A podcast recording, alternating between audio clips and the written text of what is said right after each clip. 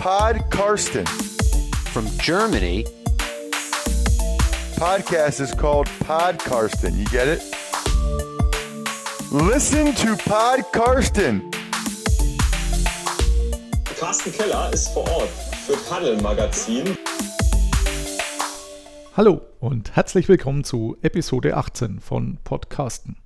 Mein Name ist Carsten Keller, ich bin freier Mitarbeiter beim Huddle sowie der Online-Präsenz Football-aktuell und habe meine eigene Seite unter www.meine-nfl.de.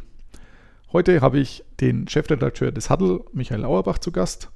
Aber zuerst noch ein paar Worte zum Wildcard-Weekend und zu den Headcoach-Verpflichtungen, den aktuellen.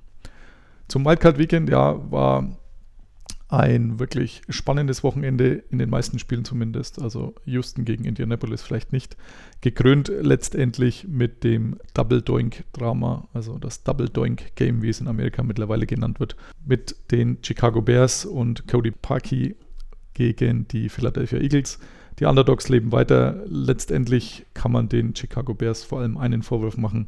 Hätten sie sich in Woche 17 nicht so angestrengt gegen die Vikings, sondern die gewinnen lassen, in Anführungszeichen, wie man das vorher eigentlich schon so angekündigt hatte, dann hätte man sich jetzt nicht mit den Eagles herumschlagen müssen. Also hält sich mein Mitleid deswegen durchaus in Grenzen, auch wenn es die Vikings nach der Leistung, wenn man sie denn so nennen will, auch tatsächlich nicht verdient hatten, in die Playoffs zu kommen. Aber damit soll es da schon gewesen sein. Die Woche gab es noch etliche Headcoaching-News, äh, gekrönt jetzt äh, heute am Mittwoch äh, mit einigen Neuverpflichtungen. Eine ganze Reihe Jobs sind äh, noch offen dagegen. New York Jets, Miami Dolphins, Cincinnati Bengals sind alle noch auf der Suche. Äh, heute kam neu hinzu bei den Denver Broncos Vic Fangio, der Defensive Coordinator der Bears zuletzt gewesen ist, mit doch schon 60 Lebensjahren, aber kriegt jetzt seine Chance als Head Coach sich zu beweisen bei einem Team, das sicherlich auch eine gute Defense aufweisen kann. In Tampa Bay hat man bekannt gegeben, dass Bruce Arians der neue Head Coach ist, der ehemalige Head Coach der Arizona Cardinals. Auch nicht mehr der Jüngste, hatte mit gesundheitlichen Schwierigkeiten zu kämpfen, hat deswegen diese Saison ausgesetzt, sich äh, ein bisschen auf den Moderatorenjob verlegt gehabt, ist jetzt der neue Mann in Tampa Bay und hat gleich angekündigt, dass Jermaine Winston der uneingeschränkte Starter sein wird in seinem sogenannten Option Year. Bin gespannt, wie das hinhaut, aber Bruce Arians, sehr sympathischer Mann, hatte eigentlich vorher gesagt, ähm, er kann sich sehr, sehr gut äh, bei den Cleveland Browns den Head Coaching Job vorstellen. Den hat jetzt äh, heute Freddie Kitchens bekommen. Der ist äh, diese Saison als Running Backs Coach äh, bei den Browns angestellt gewesen und äh, ist dann aufgerückt, nachdem man Todd Haley und Head Coach Hugh Jackson gefeuert hatte zum OC und ab da lief auch die Offense kann offensichtlich sehr gut mit Baker Mayfield und das dürfte wohl auch eine große Rolle bei seiner Verpflichtung gespielt haben. Ist einer von den jungen Head Coaches, also überhaupt kein etablierter. Auch ganz klar, wenn man vom Running Backs Coach aufsteigt bis zum Head Coach, dann äh, kann man noch nicht besonders alt sein. Bin sehr gespannt, wie das hinhaut, aber die Grundvoraussetzungen sind nicht die schlechtesten, denn offensiv sah das schon sehr attraktiv aus, was die Browns die letzten Wochen so hinzauberten. Ansonsten die Arizona Cardinals, äh, Cliff Kingsbury äh, kommt äh, vom College, äh, wurde wohl bei Texas Tech entlassen und hatte dann unterschrieben als Offensive Coordinator bei USC. Äh, jetzt tritt er dann doch lieber eine NFL Head Coaching Stelle an. Und bei den Green Bay Packers, Matt LaFleur, der jetzt genau ein Jahr lang bei den Tennessee Titans der Offensive Coordinator gewesen ist, hat äh, bei dem Interview überzeugt und letztendlich den Head Coaching Job mit Aaron Rodgers als Quarterback abstauben können. So viel zu den Coaching News. Jetzt geht's aber los mit meinem Gast Michael Auerbach. Listen to Pod Karsten. Hallo Michael, danke, dass du dir es einrichten konntest, hier so virtuell im Podcasten aufzutreten. Ja, hallo Carsten, schönen Dank. Die Freude ist ganz meinerseits. Ich freue mich doch immer wieder auf ein interessantes Gespräch unter Football-Fans.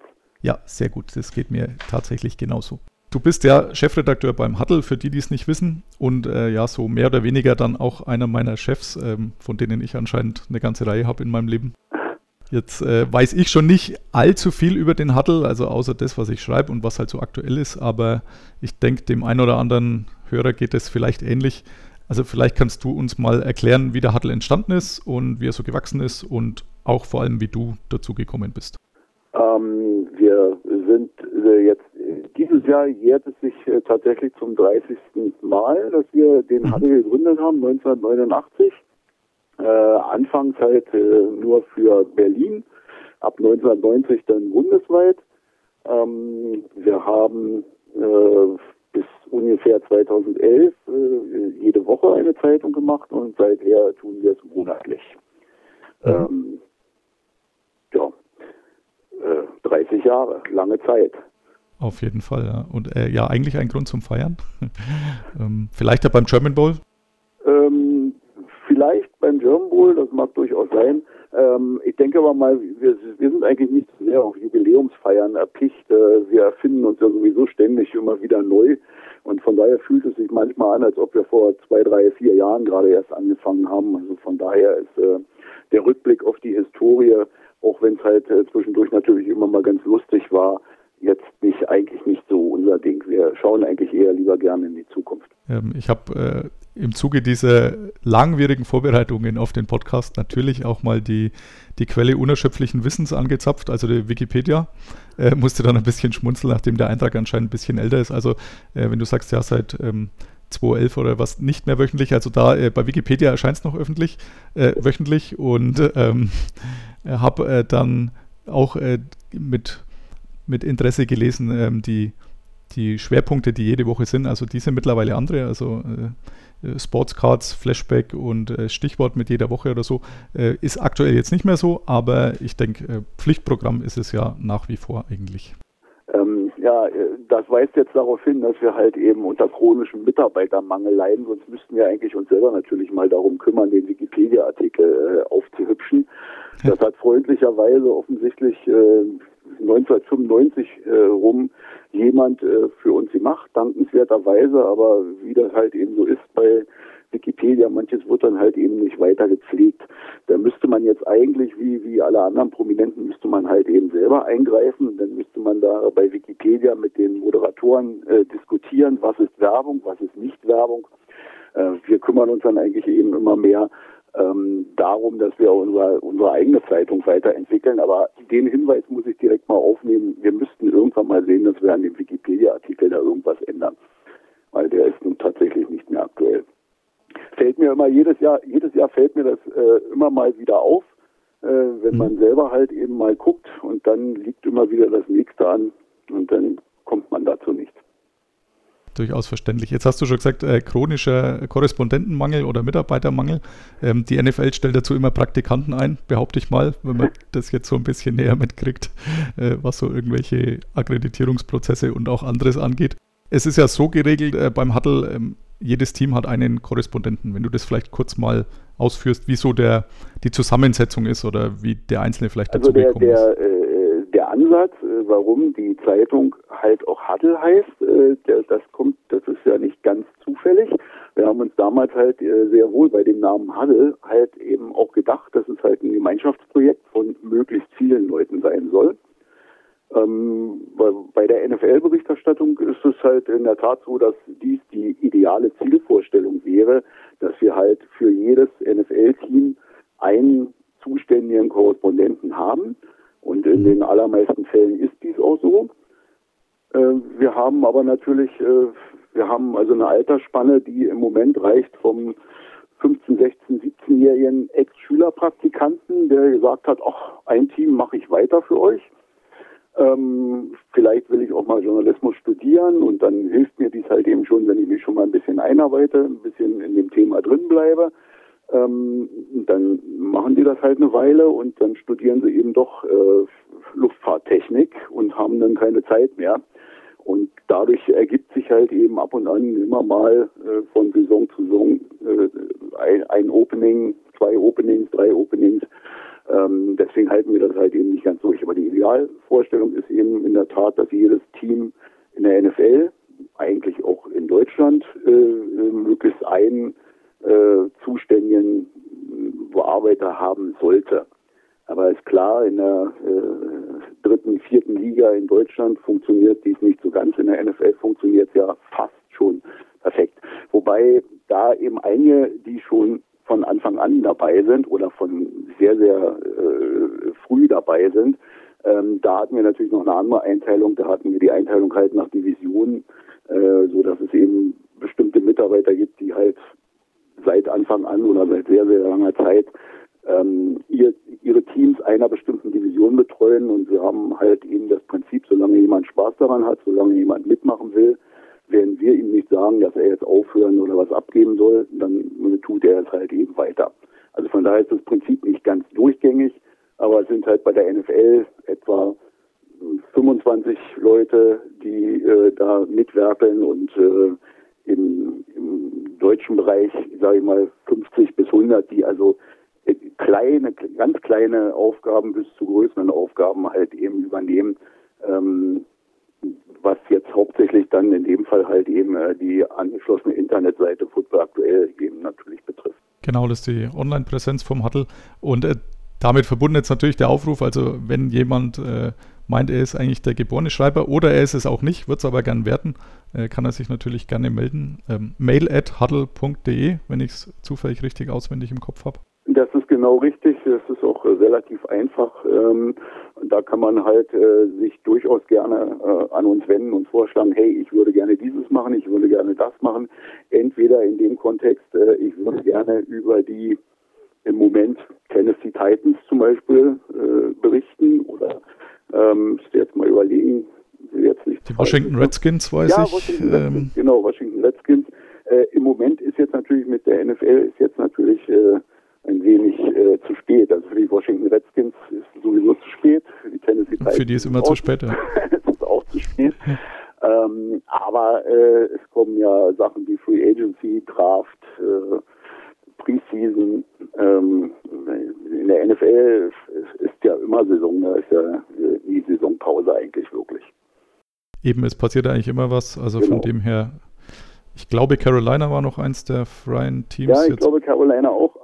Äh, äh, aber die Sache ist die, dass das wechselt, also das, das ändert sich halt durchaus von Woche zu Woche. Kann also durchaus Mhm. sein, ähm, dass, dass der Stand jetzt dann nicht mehr aktuell ist, wenn es gehört wird. Aber im Moment ist Carolina, Washington, Tennessee ähm, eigentlich überraschend. Washington sollte halt ja eine Menge Fans haben.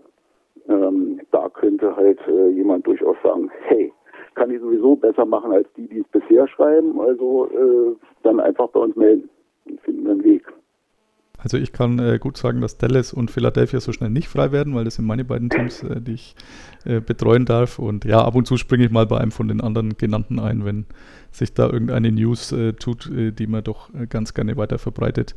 Genau. Und solange keiner da ist, dann klappt das eigentlich ganz gut.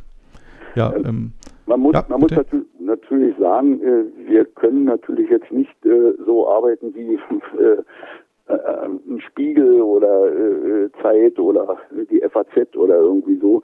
Ähm, wir sind natürlich immer äh, logischerweise darauf angewiesen, dass es halt eben hauptsächlich äh, Fans sind, die allerdings entweder äh, einen journalistischen Hauptberuf haben oder halt ein natürliches Talent äh, dazu, ähm, die dies halt eben ähm, neben einer normalen Berufstätigkeit halt eben machen können und demzufolge auch nicht ständig auf Abruf äh, um 13.30 Uhr verfügbar sein können, wenn äh, sich äh, irgendwer in der NFL dazu durchringt, gerade jetzt zurücktreten zu wollen oder ähnliche Dinge zu tun oder Coaches rausschmeißt. Ähm, da muss man halt eben ähm, immer damit leben, dass jemand halt äh, zu der Zeit halt eben gerade nicht kann und dann eben sagt, hey Carsten, mach du mal. Und dann Genau. kann Carsten machen, zum Beispiel. Oder meistens oder öfter, hey Michael, mach du mal, dann muss ich das eben auch machen. ich kann aus eigener Erfahrung sagen, also selbst wenn man einen 40 bis 50 Stunden Vollzeitjob hat, kann man da nebenher durchaus noch das ein oder andere schaffen. Also geht, Ja. wenn man will. Das geht, ja. Ja, jetzt äh, bist du auch ganz schön rumgekommen, ähm, weiß ich, mit äh, deiner Huddle-Karriere. Warst auch bei dem einen oder anderen Super Bowl. Bei mir steht er ja dieses Jahr zum Glück äh, zum ersten Mal im Leben an, äh, worauf ich mich doch sehr freue. Ähm, bei welchen warst du und welches war so für dich der, wo am meisten hängen geblieben ist? Ähm, na, also es ist zum Beispiel auch so, äh, wie gesagt, da wir als Huddle ja als Team sind, ähm, ist es so, dass wir halt äh, die, die Trips zum Super Bowl auch schon damals halt rotiert haben. Äh, mhm. Wird jetzt die meisten Leute wahrscheinlich umhauen. Bei Super Bowls war ich bei genau bei zwei. Ja, ähm, äh, weil wir damals, also wir haben gestartet zu dritt, äh, sind dann relativ schnell auf äh, fünf oder sechs Leute Kernmannschaft angewachsen und haben von Anfang an halt äh, rotiert. Und äh, jetzt mit dem Anwachsen auf 25 Mitarbeiter, von denen jetzt nicht alle unbedingt äh, erpicht darauf sind, also der der, der 16-, 17-Jährige, der jetzt äh, gerade angefangen hat, der wird jetzt noch nicht erpicht darauf sein, jetzt nächstes Jahr zum Super Bowl zu fahren. Aber in der Rotation ist natürlich durchaus denkbar, dass da äh, auch andere Leute halt eben Ansprüche haben. Also von daher, es hört sich immer so schön an, Chefredakteur, wobei offiziell heißt es bei uns Redaktionsleiter, egal.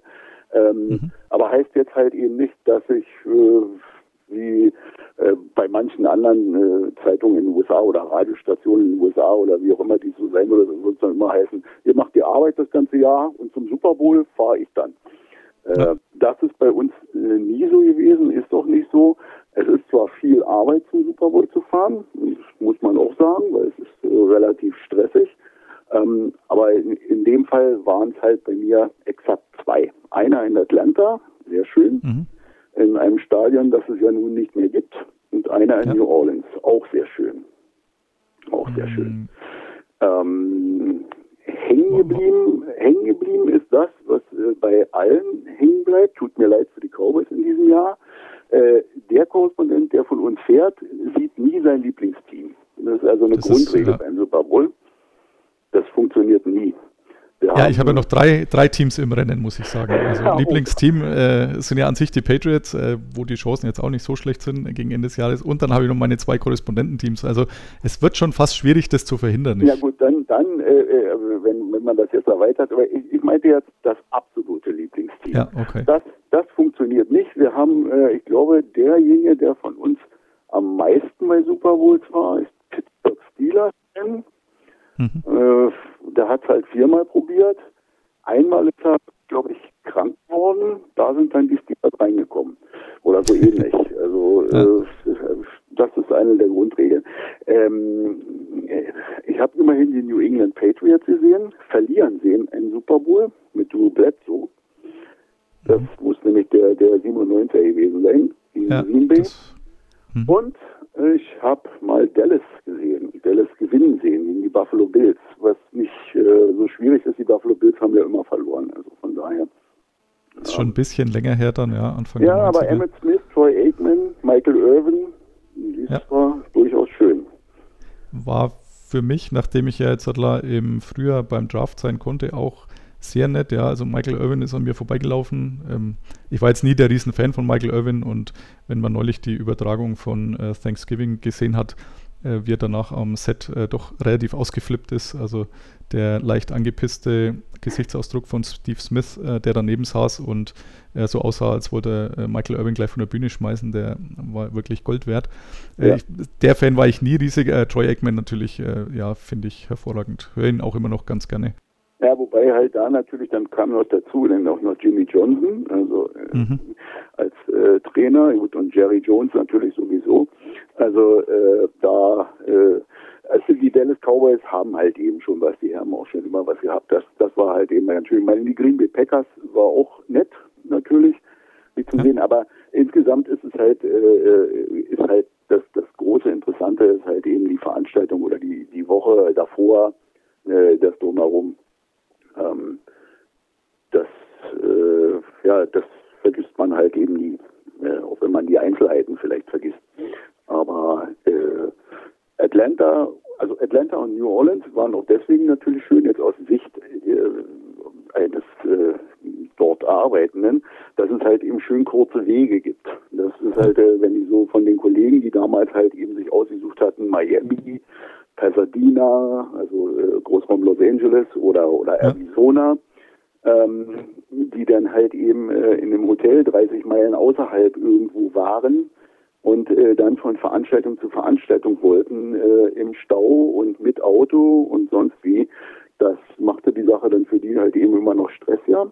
Und insofern fand ich halt eben Atlanta und New Orleans für mich eigentlich ganz passend, weil man konnte im Grunde genommen alles zu Fuß erledigen. Das dürfte jetzt in Atlanta auch nicht anders sein, weil das alles schön im Kongresszentrum, alles schön zentral liegt.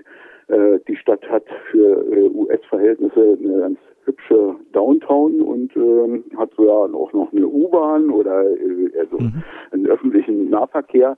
Äh, da kann man halt eben viel so erledigen, weil es halt es passiert halt eben viel. Also es passiert halt die NFL gibt sich natürlich logischerweise alle Mühe, um da äh, möglichst viel zu veranstalten. Bei Atlanta kam damals noch dazu äh, Coca-Cola, CNN und wer auch immer da äh, sich dann auch noch äh, vorstellen wollte, sozusagen der Weltpresse, also den 2.000 bis 3.000 Leuten, die da halt eben rumflitzen.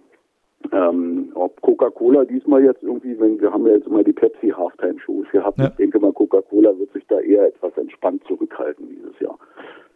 Glaube ich auch, die stecken nicht ganz so viele Milliarden rein, seit Pepsi hier der offizielle Softdrink-Sponsor oder was auch immer es ist bei Ja, der NFL. Es genau. gibt ja alles. Ja, ich muss auch sagen, ich habe ähm, den Zeitplan schon gesehen. Also der ist schon ambitioniert von, von ein paar so Events. Also ist tatsächlich jeden Tag irgendwas. Auch schon beim Pro Bowl ist man da überraschend, aber das wird äh, letztendlich nicht vergleichbar sein. Äh, überraschend viel äh, los. Und äh, ja, ist mir auch klar, dass das ähm, doch durchaus äh, etwas stressiger werden wird, aber macht gar nichts. Und ja, die Marta heißt diese Bahn in Atlanta, habe ich gesehen. Also tatsächlich hätte ich nicht gedacht, dass in, in irgendeiner Großstadt hier in Amerika da wirklich ein funktionierendes System gibt, wo alle zufrieden zu sein scheinen. Also äh, eher eine Seltenheit wahrscheinlich. Genau, ja, Martha hießen die, richtig, ja. ja. Das, das scheint zu funktionieren. Also äh, das, äh, aber da merkt man halt, ich meine, gut, Atlanta hat nicht umsonst auch den größten Flughafen der Welt. Äh, Ja. Coca-Cola hat halt äh, seine seine Auswirkungen. Äh, da äh, und CNN ist da eben auch angesiedelt und eben noch ein paar größere der der äh, im Südosten der USA halt auch nennenswerten Firmen. Ähm, und die Stadt da ist eigentlich sehr, sehr schön. Ja, ich bin sehr gespannt. Stand auf meiner Liste der Städte, die ich in Amerika besuchen wollte, zusammen mit Chicago ganz oben. Also so gesehen passt perfekt. Das passt perfekt, ja. Äh, du hattest gesagt, du warst auch äh, bei der Olympiade 96 Nein, ich äh, war nicht bei vor der, Ort. nee, nee, nee, ich war nicht bei der Olympiade, aber damals äh, der, der Super Bowl in Atlanta, lass mich überlegen, 92, 93 oder so muss der gewesen sein, oder 94, der war ähm, vor der Olympiade. Achso, okay. War der Testlauf dann quasi. 1996 war die Olympiade in Atlanta. Mhm. Ähm, war damals halt eben sehr interessant, äh, wenn man halt äh, mit, mit, mit Leuten vor Ort, also mit Beteiligten, also entweder jetzt mit diesen vielberüchtigten Praktikanten, die äh, Ja. äh, bei der NFL die, äh, die Drecksarbeit äh, da dann halt eben machen, also die Drecksarbeit sich zum Beispiel um arme, verlorene mexikanische Journalisten zu kümmern oder auch um Deutsche oder um taiwanesische oder wie auch immer ähm, oder äh, Sicherheitspersonal, was da halt eben kontrollieren musste. Damals wurde noch nicht ganz so viel kontrolliert, äh, war ja nur noch vor, äh, vor, vor 2001. Äh, wobei, ich glaube, später ist 1996 gab es auch noch einen Bombenanschlag vor der Olympiade. Also beim Super Bowl war das halt eben Dabei, noch ja. ziemlich, ziemlich, äh, oder bei der Olympiade sogar, ne? Mhm. Ähm, aber vorher äh, hatten auch die Amerikaner äh, da halt, äh, fand ich damals ganz interessant, weil wir in Deutschland ja immer davon reden, ja, größtes Einzelsportereignis der Welt und das größte, das höchste der Gefühle überhaupt grundsätzlich. Es gibt nichts Größeres als den Super Bowl, stimmt fast auch. Aber für die Amerikaner oder in Atlanta war es damals 1994, glaube ich, ich will jetzt nichts Falsches sagen, aber könnte durchaus sein, war es halt durchaus äh, so, dass die gesagt haben, das ist jetzt eigentlich nur eine Generalprobe für die Olympiade. Damals waren die Olympischen Spiele aus Sicht der Bevölkerung in Atlanta offensichtlich halt eben noch äh, eine kleine Nummer größer. Äh, hat einen halt ebenso verblüfft. Man ist halt grundsätzlich gewöhnt, von der NFL erzählt zu bekommen, dass sie die größten und stärksten sind. Und äh, bei Atlanta, gut, das, das war jetzt halt eben, man, man stellt sich halt eben vor, dass äh, die Herrschaften, die da arbeiten, ähm, dass die halt Studenten sind. Es sind ja meistens die jungen Leute, die dann bei dieser Halbzeitshow mit Justin Timberlake oder wem auch immer, diese 2000, 3000 Leute, die da halt dazu tanzen, ähm, das ist deren Lohn für eine Woche Arbeit sozusagen, mehr oder weniger, dass die dann da nach 15 Minuten äh, neben Justin Timberlake tanzen dürfen, so mehr oder weniger. Man denkt halt eben, die Highschool-Studenten oder College-Studenten hätten halt so ein bisschen Ahnung von der Welt, aber die hat, da hat mir tatsächlich jemand, also hat mich tatsächlich jemand gefragt, denn möglich ist, dass man aus Deutschland in die USA kommt. Und dann habe ich ihr erklärt, dass ich mit einem Flugzeug fliege. Und sie hat mich dann ernsthaft gefragt, ob es Flugzeuge gibt, die aus Europa nach ähm, Amerika fliegen. Ja. Das erinnert mich an meinen Schüleraustausch, als ich allen Ernstes gefragt wurde, äh, 93 war das, äh, ob es bei uns schon Kühlschränke gibt. Ja, so, solche Sachen. Äh, sehr, sehr, sehr merkwürdig. Äh, Ja. Die zweite Frage ging dann nach der Zeitverschiebung. Also von daher war sie schon irgendwie vorgebildet. Aber ähm, als sie ihr sagte, es sind jetzt äh, so sechs Stunden Zeitunterschied, sagte sie halt, äh, klasse, ich hatte gerade jemand aus, aus, aus Australien, der hat das Gleiche erzählt. Gut. Ja, ist ja für die Amis ist das ja ähnlich. Also Ja. es äh, liegt halt alles außerhalb der USA und da, da gibt es ja sonst nicht viel. Ähm, ja, und man darf auch nicht vergessen, also einer dieser vielen Praktikanten äh, hieß halt Roger Goodell, ja, der auch wirklich als Intern angefangen hat und sich letztendlich bis zum, ich glaube, mit 45 Millionen Dollar dotierten Commissioner hochgearbeitet hat. Also man kann da auch vom äh, Tellerwäscher zum Millionär beziehungsweise vom Intern zum Commissioner werden in dieser Liga. Das, das kann man ja. Also äh, kennengelernt, also kennengelernt. Ähm, er, er war damals ja auch bei diesen American Bulls in Berlin, äh, war Mhm. er ja auch äh, Anfang der 90er Jahre halt eben dabei. Da äh, gehörte er halt eben ganz normal zu der Delegation, die äh, die Organisation vor Ort halt eben gemacht hat. Ähm, aber ich denke mal, der, der hat schon etwas mehr auf dem Kasten, als man so ich meine. Denke, er ist gut dafür bezahlt, dass er als äh, Zielscheibe für Genau. die Fans äh, und für alles, was zu meckern ist, äh, muss er abkriegen. Und äh, dafür ist er dann ganz gut bezahlt, ja. Ich muss auch sagen, also für, äh, sagen wir mal, ein Viertel seines Jahressalärs würde ich mir auch mal einen Monat beschimpfen lassen. Aber ähm, das hat er auf jeden Fall ganz gut drauf und äh, ist ja jetzt doch mal wieder aufgetaucht. Äh, war beim Spiel Chicago Bears gegen Philadelphia Eagles. Da können wir jetzt auch gleich den Bogen zum Sportlichen ein bisschen schlagen. Da war, glaube ich, tatsächlich das erste Mal seit ziemlich Saisonbeginn. Also ich glaube nicht, dass ich inzwischen rein groß irgendwo gesehen hätte, beim, also in einem Stadion, vielleicht bei einer Pressekonferenz irgendwo, aber ansonsten hat er sich äh, dieses Jahr sehr ruhig verhalten. Also die Schiedsrichterschelte, ähm, die hat so ein bisschen die, die Abknie-Problematik oder Thematik abgelöst und ich glaube, das war ihm auch nicht unrecht und äh, hat er auch nichts dagegen gehabt, dass äh, letztendlich auch mal irgendwas anderes die Zielscheibe äh, des öffentlichen Ärgers ist. Er hat aber auch, er hat natürlich eigentlich auch einen doofen Job, weil die NFL ist natürlich so organisiert, dass äh, die eigentliche Macht liegt halt eben bei den 32 Teamownern. Ja. Und äh, er ist ja sozusagen äh, als äh, Mediator und Streitschlichter in Dauerfunktion da eingestellt und so wirklich finanziell ausgestattet äh, ist das, äh, das Liga-Büro äh, in New York nämlich eigentlich gar nicht. Man denkt halt eben immer die große NFL, die große NFL. Ähm, die, eigentliche Kernmacht äh, und auch die, die finanzielle Power liegt ja bei den 32 Teams. Und ähm, Ja. von daher äh, ist, er- ist er oder ist diese Organisation halt eben nicht äh, zu beneiden.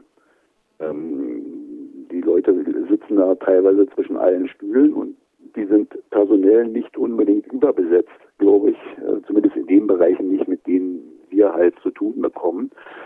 Ähm, Und vielleicht hat er ja auch ein bisschen zu tun, um die Fernsehsender zu beruhigen äh, und äh, über äh, sinkende Quoten hinweg zu trösten. Da kommt nämlich, glaube ich, die größte Arbeit auf ihn in den nächsten Jahren zu, dass da natürlich auch wieder Verträge verlängert werden müssen. Und man erwartet von der NFL natürlich logischerweise, dass die, die finanziellen Zahlungen einmal mehr nach oben gehen. Das wird, glaube ich, zusehends schwieriger.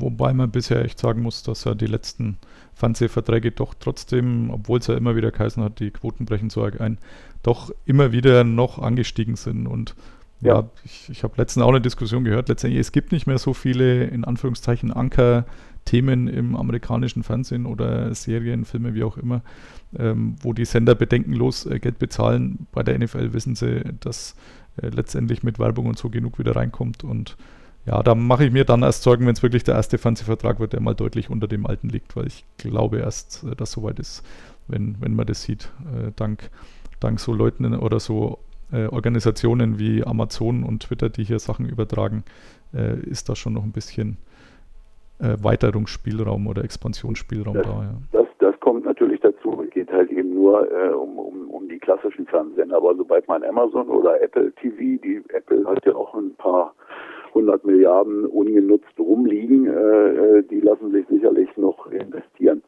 Ähm, zumal die Liga ja auch selber in ihr, ihr eigenes Ding halt eben äh, investieren möchte.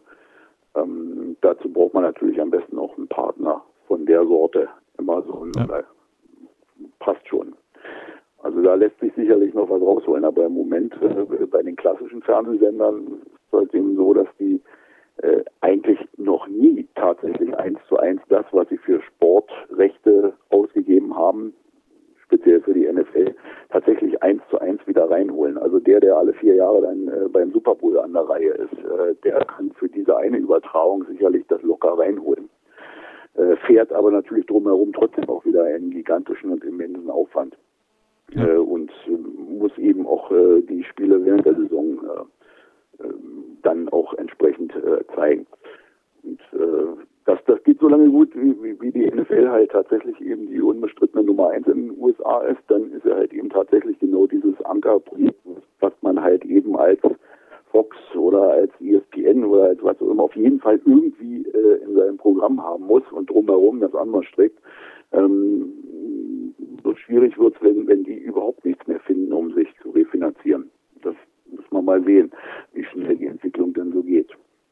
Also ich glaube gerade der ESPN-Vertrag für diese Monday Night-Spiele, der läuft meines Wissens nach der nächsten Saison aus.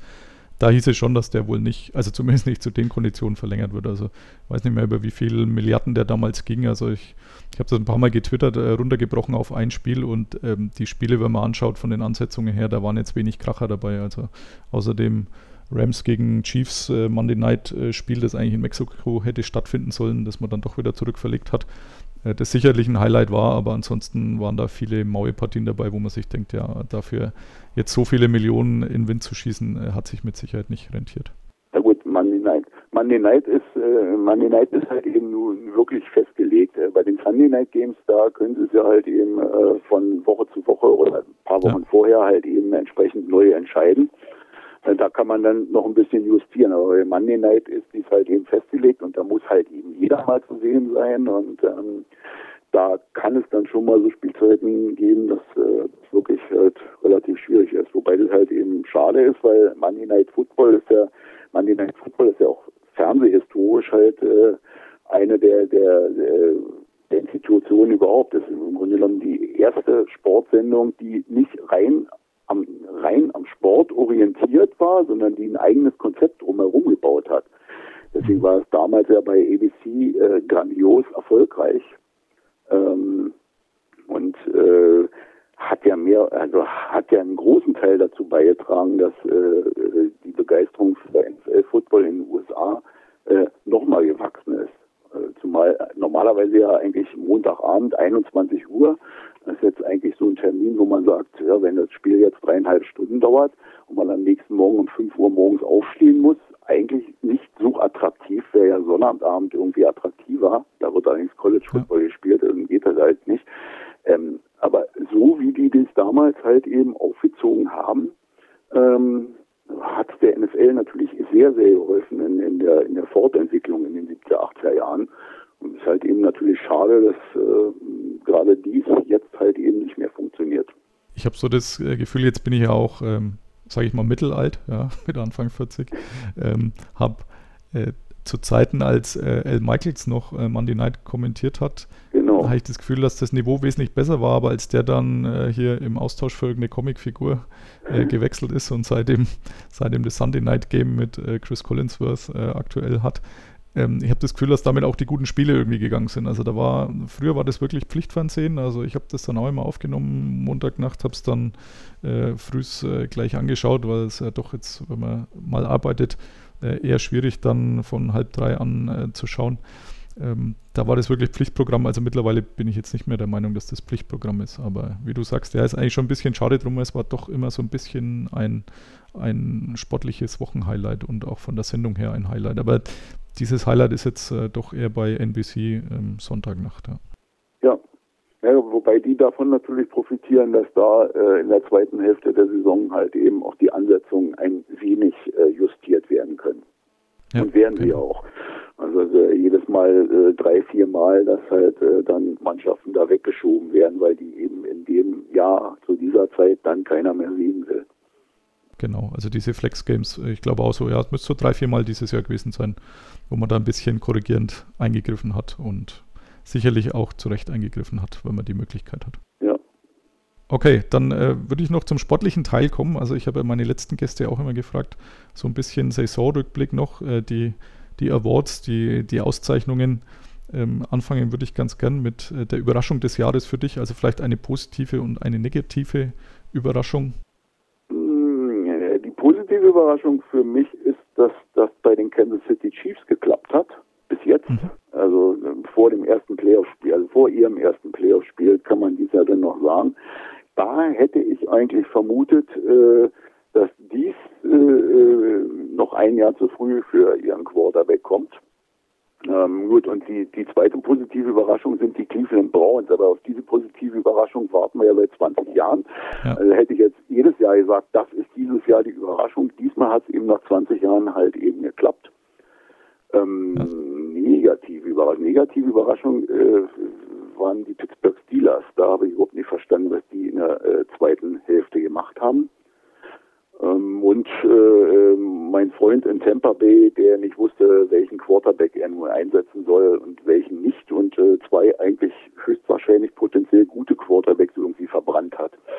Ähm, das fand ich auch ein bisschen merkwürdig nach diesem Superstart, den sie am Anfang hatten, da sich nicht klipp und klar zu entscheiden, wir nehmen den oder wir nehmen den, in welche Richtung auch immer und das dann durchzuziehen. Aber dieses Hin und Her, ich weiß auch nicht so genau, was ich da tue, war ein bisschen, äh, ein bisschen merkwürdig, fand ich. War die pure Verzweiflung in Tampa Bay. Also äh, gut, anfangs musste er ja Fitzpatrick nehmen. Ich, Er muss, er musste am Anfang, aber normalerweise muss man sich halt eben vorher auf solche Sachen, äh, finde ich, muss man sich halt eben einstellen. Gibt ja immer diese diese äh, angeblich äh, moralische, ethische Regel, niemand verliert seinen Platz, äh, Ja. äh, seinen Stammplatz, weil er verletzt ist. Jetzt ist die Frage, wenn er gesperrt ist, aus möglicherweise tatsächlichem Fehlverhalten, gilt dies dann auch. Aber ich also ich finde irgendwie, man müsste ja vorher mit den beiden Spielern thematisieren, was tun wir im Fall, äh, wenn dieses und jenes passiert. Und wenn ich einen Quarterback habe, der im ersten Spiel da ein Rating von 155 irgendwie hinlegt und im nächsten auch äh, und dann anfängt zu zittern, weil er bald ausgewechselt wird, irgendwie äh, Headcoaches legen alles Mögliche vorher fest. Aber in dem Fall äh, hätte man ja vorher mal darüber nachdenken können, was passiert, wenn. Also ich, ich, ich hätte eigentlich gedacht, dass Tampa Bay ein bisschen weiter vorne landet und äh, war nach den ersten drei Spieltagen eigentlich guter Dinge, dass dies auch passieren wird. Ähm, aber äh, irgendwie haben die es selber verdattelt. ich nicht. Also wie die Sperre von Winston kam, habe ich ja, doch ein paar Euro auf die Saisonsiege weniger als 6,5 getippt, ähm, die es da noch gab. Das ging dann, glaube ich, sogar runter bis äh, 5,5, die, diese Quote. Ähm, ja, nach den ersten drei Spielen sah das natürlich aus wie Geld zum Fenster rausgeworfen, aber ich war dann ganz dankbar um dieses Wechselspiel und Chaos. Und äh, ja, Fitzpatrick ist immer so ein bisschen, ähm, solange er nicht offiziell zum Starter erklärt ist, sondern eher so der Backup, der jetzt gerade überzeugt, dann läuft es ganz gut. Das ist so ein bisschen, glaube ich, wie, wie wenn man so einen äh, Seitensprung hat und äh, sobald man die, den Seitensprung dann zur Ehefrau macht, dann klappt es auch nicht mehr. Und so ist auch bei Fitzpatrick, wenn er dann wirklich äh, der unumstrittene eigentlich Starter ist, äh, dann plötzlich dann haut es irgendwie überhaupt nicht mehr hin. Und ähm, ja, für den neutralen Beobachter, der gegen sie gesetzt hatte, war es ähm, tatsächlich eher amüsant. Bei mir waren es übrigens, äh, kurz, äh, weiß nicht, ob ich schon erwähnt hatte, also positive Überraschung bei mir waren die Seahawks, äh, denen ich eigentlich dieses Jahr äh, keinesfalls eine Playoff-Qualifikation zugetraut hätte.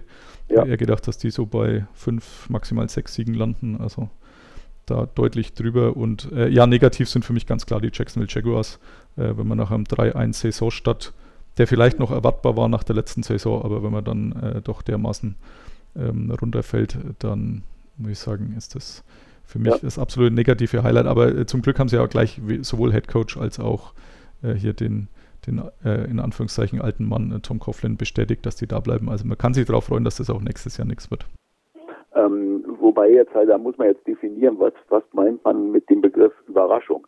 Dass Seattle äh, in der zweiten Saisonhälfte besser wird, hat mich insofern nicht überrascht, weil richtigerweise, hat er ja gesagt, vor der Saison waren die, die waren eigentlich auf dem Status der Arizona Cardinals vor der Saison, Ja. so mehr oder weniger. Und bei den Arizona Cardinals ist es genauso gekommen, wie man gedacht hat. Äh, aber bei Seattle, ähm, da finde ich, da ist ein äh, sehr, sehr guter Head Coach am Werke.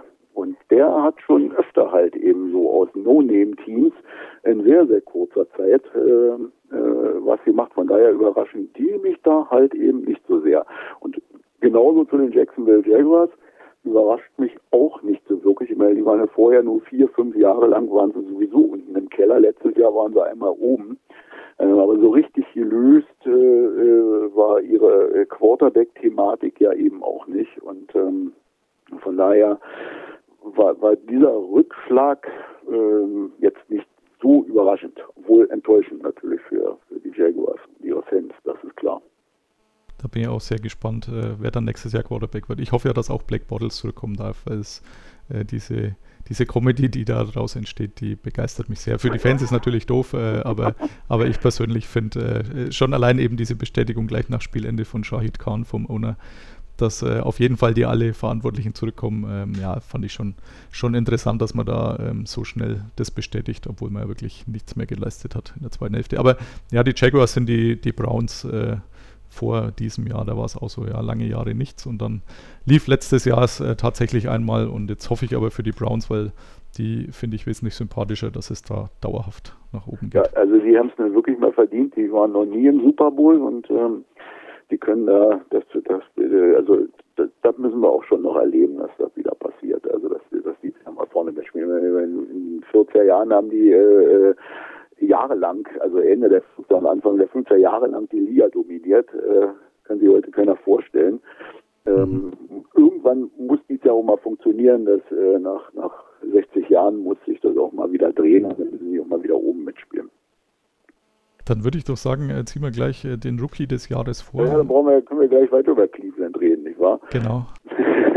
also äh, denke ich mal schon, also ein Quarterback, also dieser Turnaround, weil äh, vorher null Siege, äh, jetzt äh, muss mich gleich korrigieren, in den fünf Jahren davor insgesamt zehn Siege oder zwölf oder dreizehn oder so und diesmal halt eben ähm, in Overtime und unentschieden und gegen Pittsburgh und äh, äh, selbst am Schluss, also äh, auch die, die letzten zwei, drei Wochen, in, denen sie ja dann, also in den letzten zwei Wochen waren sie definitiv ausgeschieden, davor war es dann auch schon äh, eigentlich ja nicht mehr möglich, wie die noch aufgetreten sind äh, mit ihm und wie der halt eben, äh, so wird es zumindest kolportiert, äh, äh, halt dieses Team halt tatsächlich anführt in seinem Alter. Also Hut ab. Ähm, da sollte er es halt eben werden, eigentlich, Kann, denke ich mal. Genau.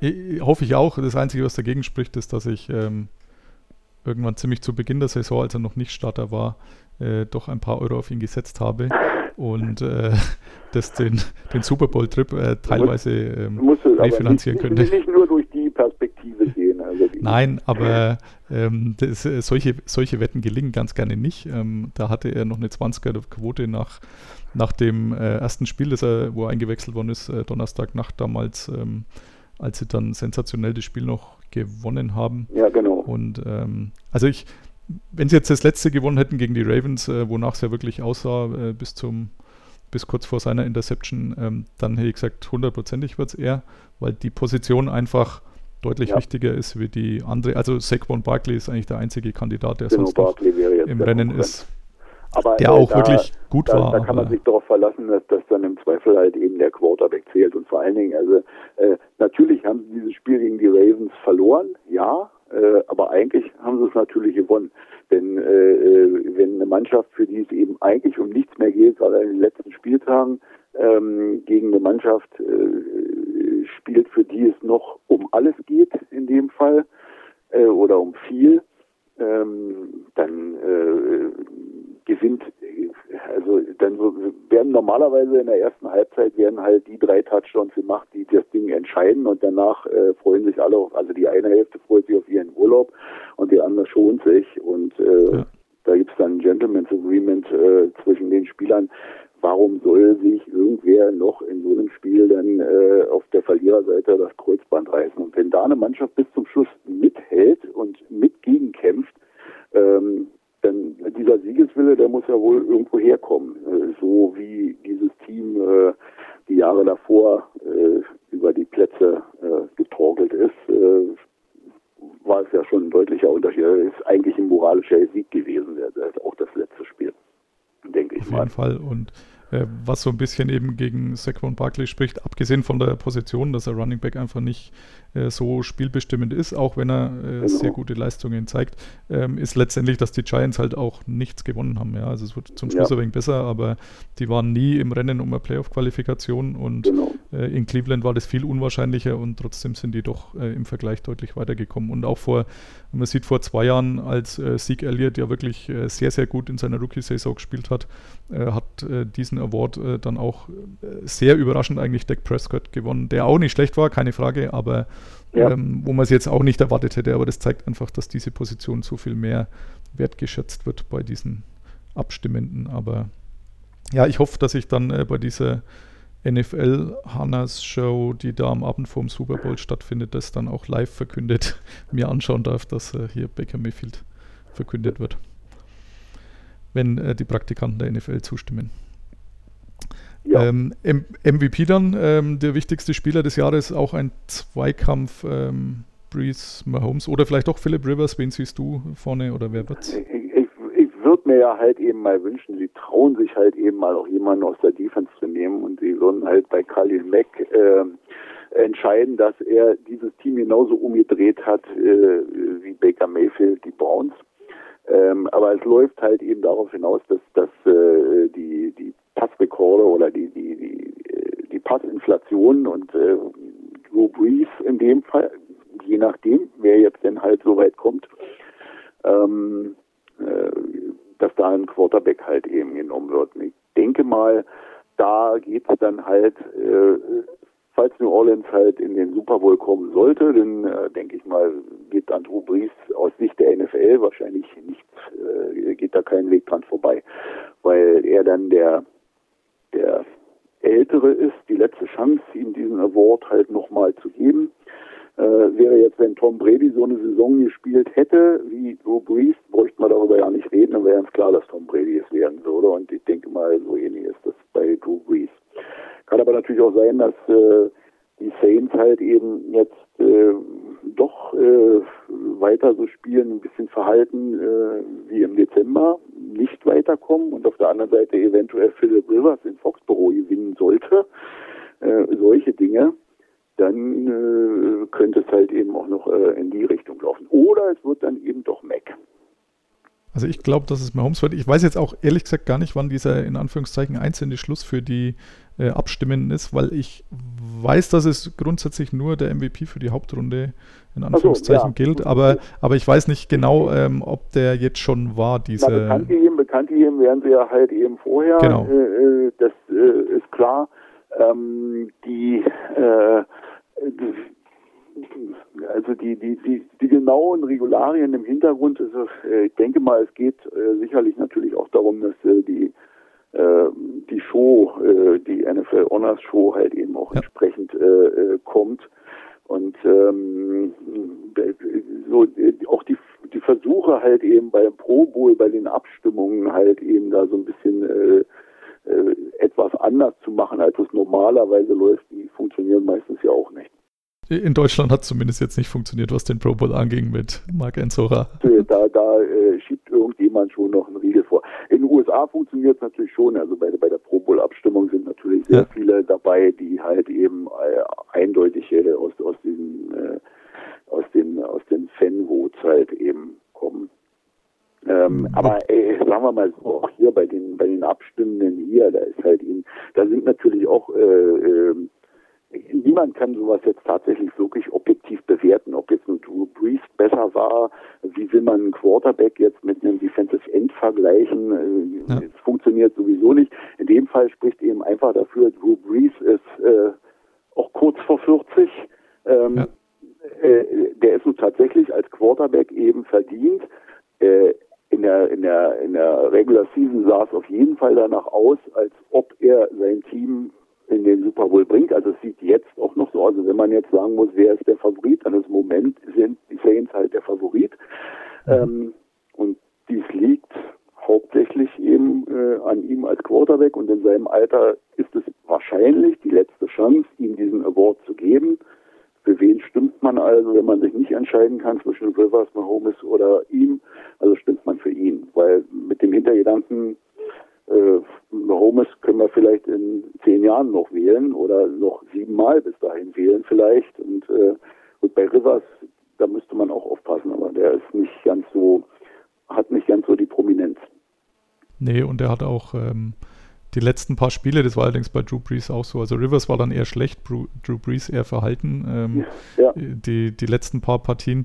Ähm, ich glaube, es wird Mahomes, ähm, vor allem nachdem ich gelesen hatte, dass er jetzt äh, der erste Quarterback seit Peyton Manning ist und insgesamt erst der zweite, der 50 Touchdowns und 5000 Yards erworfen hat. Äh, und das mit seinem Status als äh, Zweitjahres-Quarterback, äh, der im, im, ersten Jahr ja nur, ich glaube, eine volle Partie gespielt hat. Ähm, ja denke ich, wird es letztendlich aufgrund der Zahlen eher und wenn es Drew Brees wird, dann würde ich es ihm mehr als gönnen, weil was er für die, für die Stadt New Orleans geleistet hat und äh, letztendlich auch für die Franchise äh, ja. ist aller Ehren wert. Und er hat es letztendlich auch wirklich verdient, wenn man sein Lebenswerk anschaut, aber das wäre dann eher so die, die Lebenswerkauszeichnungen, jetzt vielleicht nicht unbedingt nur auf die Saison bezogen. Würde ja. mir aber auch überhaupt nichts ausmachen.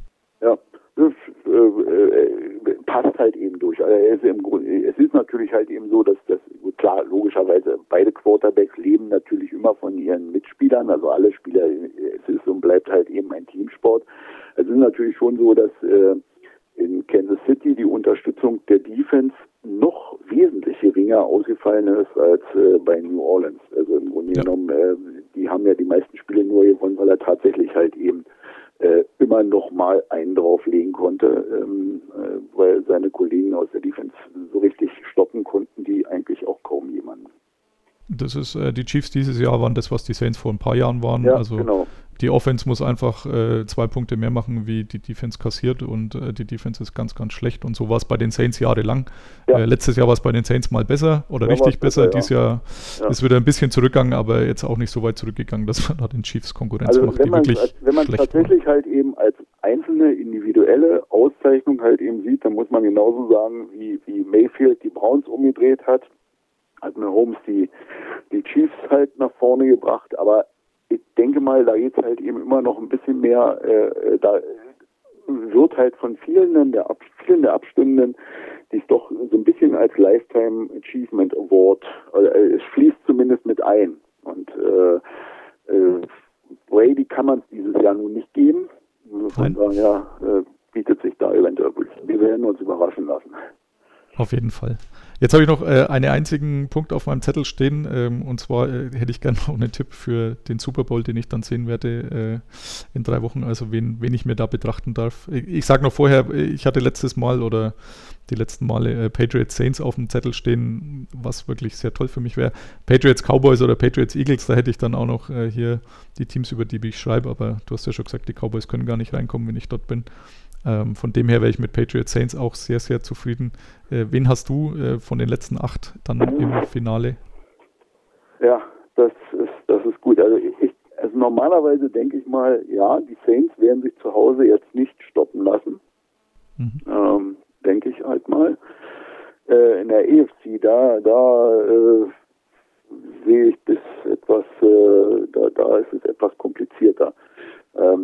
Hängt alles davon ab, äh, so ein bisschen, ob die Kansas City Chiefs es irgendwie mal schaffen, irgendwie mal ein Spiel zu gewinnen, in dem sie favorisiert sind, also in den Playoffs.